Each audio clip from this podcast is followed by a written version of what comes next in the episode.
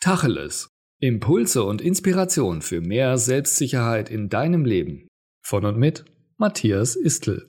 Jetzt mal Tacheles. Beharrlichkeit ohne Erkenntnis führt immer zum gleichen Ergebnis.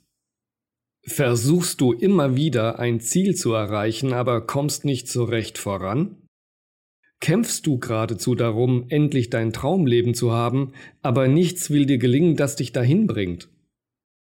Du bist doch ausdauernd und hast den Willen, aber dennoch scheiterst du wieder und wieder und wieder. Es ist gut, wenn du beharrlich bist und bereit bist, dein großes Ziel nicht aufzugeben. Nur solltest du ab und zu innehalten und reflektieren. Was genau ist schiefgegangen? Warum bist du gescheitert? Warum kommst du nicht voran?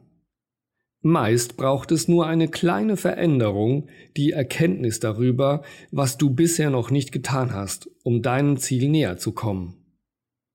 Wenn du dir andere Ergebnisse in deinem Leben wünschst, sei bereit, deinen Geist zu öffnen und etwas Neues zu probieren. Am besten fängst du sofort damit an.